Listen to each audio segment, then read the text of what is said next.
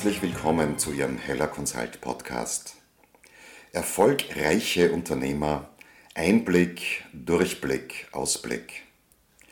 Sie bekommen Tipps und Anregungen, wie Sie Ihr Zahlenwerk locker in den Griff bekommen, wie Sie Steuern legal und spielerisch meistern und wie Sie Ihre unternehmerische Strategie zum Erfolg optimieren. Sie sind bei den Spezialistinnen zu Steuern und Business Liz Heller, Claudia Grell, Andrea Freies-Kölbel und Nathalie Kutscherer. Zu finden auf www.hellerconsult.com. Hier hören Sie alles Wissenswerte zu Zahlen, Steuern und Strategie. Fein, dass Sie dabei sind. Andrea schreibt mir, ich war beim Finanzamt vor Ort und ich habe dort gefragt, wie ich die Bitcoins versteuern soll. Und da habe ich die Auskunft erhalten, dass Bitcoin-Gewinne immer versteuert werden müssen. Ich glaube das zwar nicht ganz, aber wie soll ich das gegenüber dem Finanzamt beweisen? Ja, liebe Andrea, das war sicherlich eine falsche Auskunft, weil der Finanzbeamte nicht berücksichtigt hat, aus welcher Art von Geschäften sie überhaupt Bitcoin-Gewinne erzielt haben.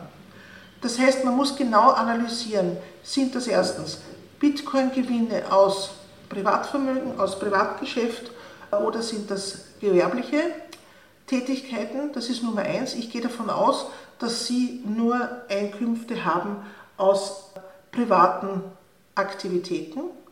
Das ist Nummer eins. Das ist Nummer zwei, da geht es auch jetzt wiederum, haben Sie diese Bitcoins lediglich gekauft und dann innerhalb eines Jahres oder nach einem Jahr wieder verkauft. Wenn Sie es nach einem Jahr verkauft haben, sind das zwar Einkünfte aus Spekulationsgeschäften, aber der Spekulationsgewinn ist steuerfrei, weil eben die zwölf Monate, das eine Jahr vorbeigegangen sind. Das müssen Sie dokumentieren und das muss man auch dem Finanzbeamten dann begreiflich machen. Josef schreibt mir, ich habe Bitcoins von meinem Bruder geschenkt bekommen. Ich habe die auf dem Wallet liegen gelassen. Was ist das eigentlich für ein Geschäftsfall? Ja, Josef, sehr schön, dass Ihr Bruder Ihnen Bitcoins geschenkt hat. Bei der Schenkung, das heißt bei dem Erwerb von Bitcoins unentgeltlich, wird folgende Vorgangsweise angesetzt sein. Erstens, wann war der Zeitpunkt, als Ihr Bruder diese Bitcoins erworben hat? Auf diesen Zeitpunkt müssen Sie zurückgehen. Zweitens, dann müssen Sie dokumentieren, wann Sie den Bitcoin wieder in Euro umgewechselt haben. Und wenn der Zeitraum zwischen dem Ersterwerb Ihres Bruders und Ihrem Verkauf mehr als die zwölf Monate sind, also mehr als ein Jahr, dann ist auch der Wertzuwachs in Bitcoin steuerfrei. Jetzt werden Sie vielleicht sagen, ich kann das aber nicht nachweisen, wie mein Bruder überhaupt zu diesen Bitcoins gekommen ist. Ja, das ist also sicherlich problematisch. Wichtig ist in so einem Fall zumindest einen Aktenvermerk zu machen und sagen, am 27.05. habe ich von meinem Bruder diese Bitcoins geschenkt bekommen. Vielleicht hat er ein Wallet, in dem es ersichtlich war, wann er diese Bitcoins erworben hat. Nehmen wir mal an, er hat es vor einem Jahr erworben, also nehmen wir mal an, am 30. April des Vorjahres, dann gilt im Grunde genommen die Spekulationsfrist zu laufen ab dem 30. April des Vorjahres. Das heißt, Sie gewinnen, wenn Sie einen Bitcoin geschenkt bekommen, natürlich eine längere Spekulationsfrist und die Spekulationsfrist kann viel schneller dieses eine Jahr, also die zwölf Monate überschreiten. Also so gesehen ist dieses Geschenk natürlich für Sie auch steuerlich ein Geschenk. Wichtig ist aber herauszukristallisieren, wirklich wie der Transfer von Ihrem Bruder auf Ihr Wallet erfolgt ist. Schauen Sie sich das genau an und Sie sollten vermeiden, dass das Finanzamt fragt, naja, sagen Sie, haben Sie hier nicht Einkünfte gehabt, sondern war das wirklich eine Geschenkssituation, eine Geschenkgabe von Ihrem Bruder. Also aufgepasst, aufzeichnen, dokumentieren und dann können Sie es steuerfrei nach dem Ablauf des einen Jahres wiederum, wenn Sie es wollen, von Bitcoin in Euro umwechseln. Marcella fragt, ich kaufe jetzt einen Bitcoin und in drei Monaten noch einmal einen halben. Also ich habe insgesamt eineinhalb Bitcoins. Fängt das eine Jahr steuerfrei wieder neu anzulaufen, wenn ich nachkaufe oder kann ich mit meinen zuerst gekauften Bitcoins eher steuerfrei mir diese auszahlen lassen? Das ist ein, äh, eine gute Frage. Erstens einmal, es gilt das Prinzip der Einzelbewertung. Das heißt, jeder Geschäftsfall ist einzeln zu bewerten und wenn Sie den Bitcoin, den einen Bitcoin gekauft haben, nehmen wir mal an im Februar, am 17. Februar und Sie kaufen dann am 17. Äh, Mai beispielsweise einen weiteren halben, dann ist, sind diese beiden auseinander zu dividieren. Das heißt, die Stückelung ist im Grunde genommen von Ihnen zu dokumentieren.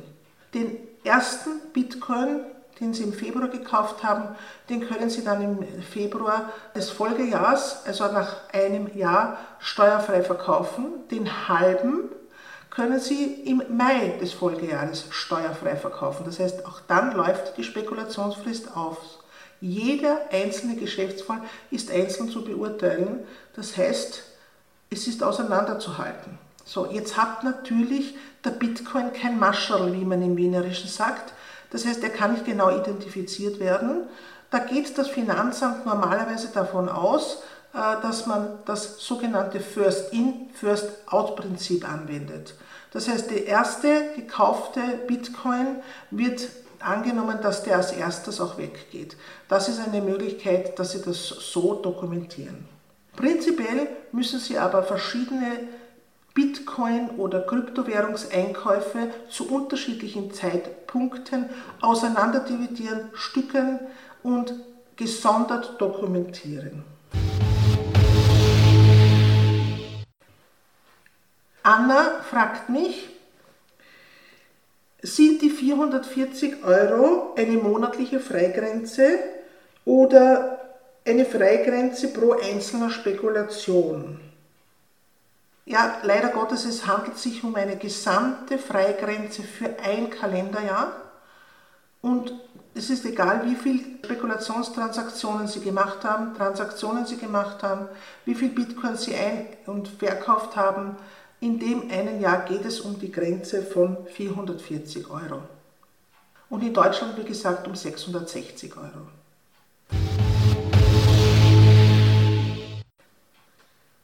Matthias schreibt mir, ich habe Bitcoins gekauft, ich habe sie in meinem Wallet und ich möchte jetzt gerne mit diesen Bitcoins, die ich vor fünf Monaten gekauft habe, mir einen Computer kaufen und zwar bei Amazon. Was ist das eigentlich?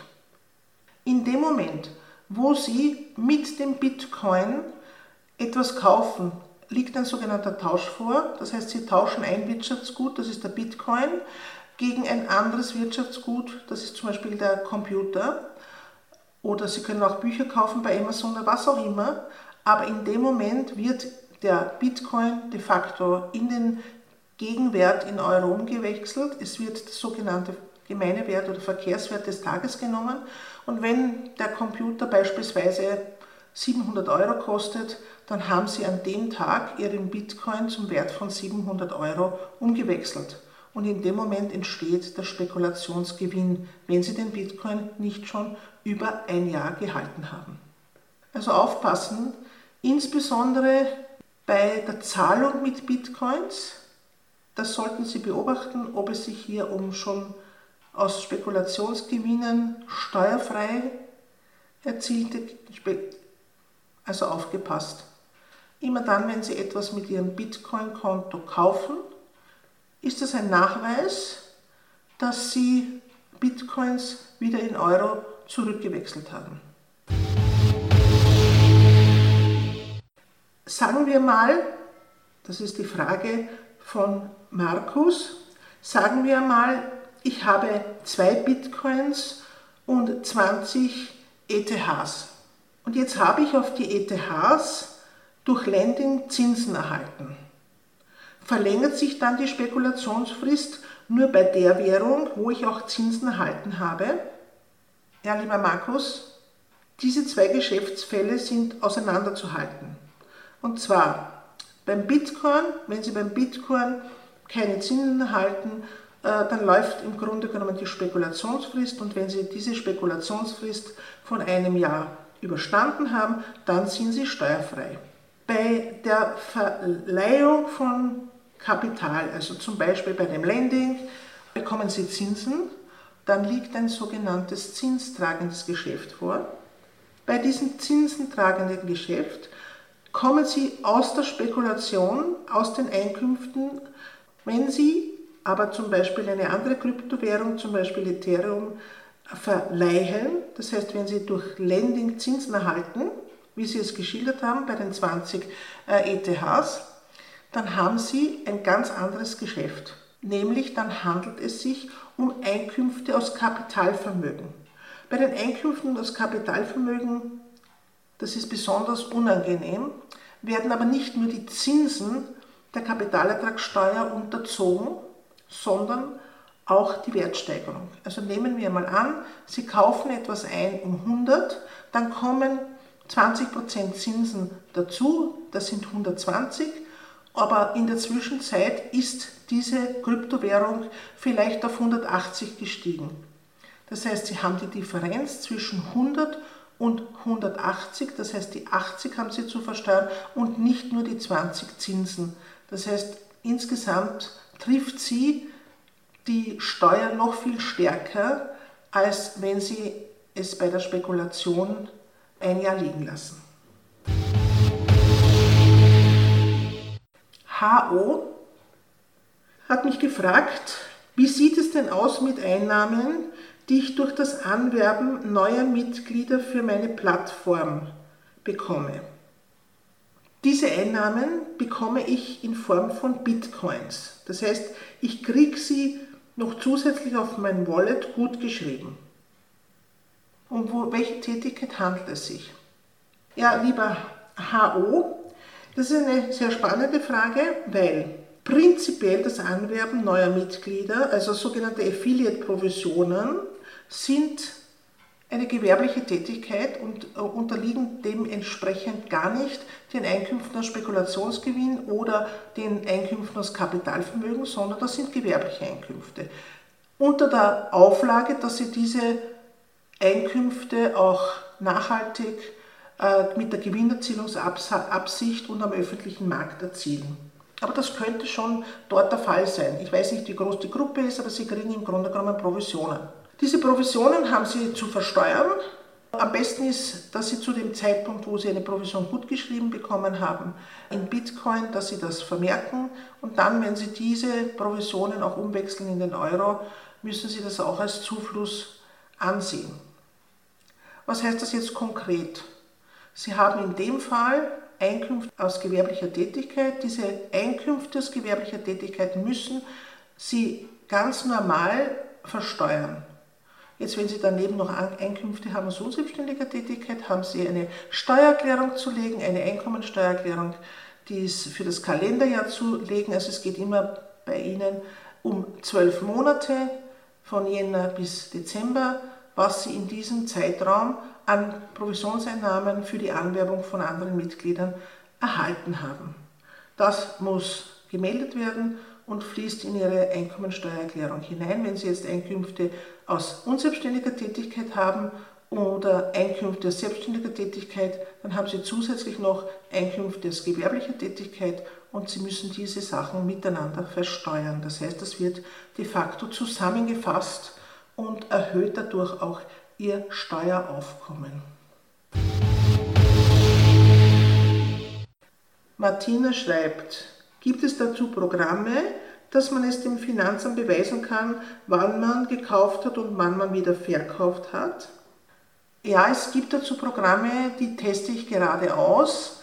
Ich bin nicht ganz begeistert davon, aber diese Programme werden sicherlich immer mehr werden, weil es ja um die Dokumentation und die Aufzeichnung dieser Geschäftsfälle geht. Es genügt aber auch, wenn Sie aus Ihrem Wallet eine Abschrift machen oder das Rausspielen beispielsweise in ein äh, Excel-Programm und in Excel-Programm dann aufzeichnen, wann haben Sie erworben und wann haben Sie verkauft.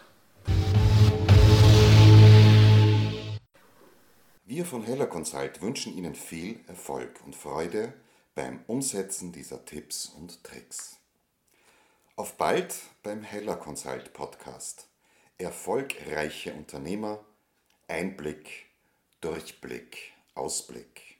Befragen schicken Sie uns doch eine Mail unter podcast.hellerconsult.com.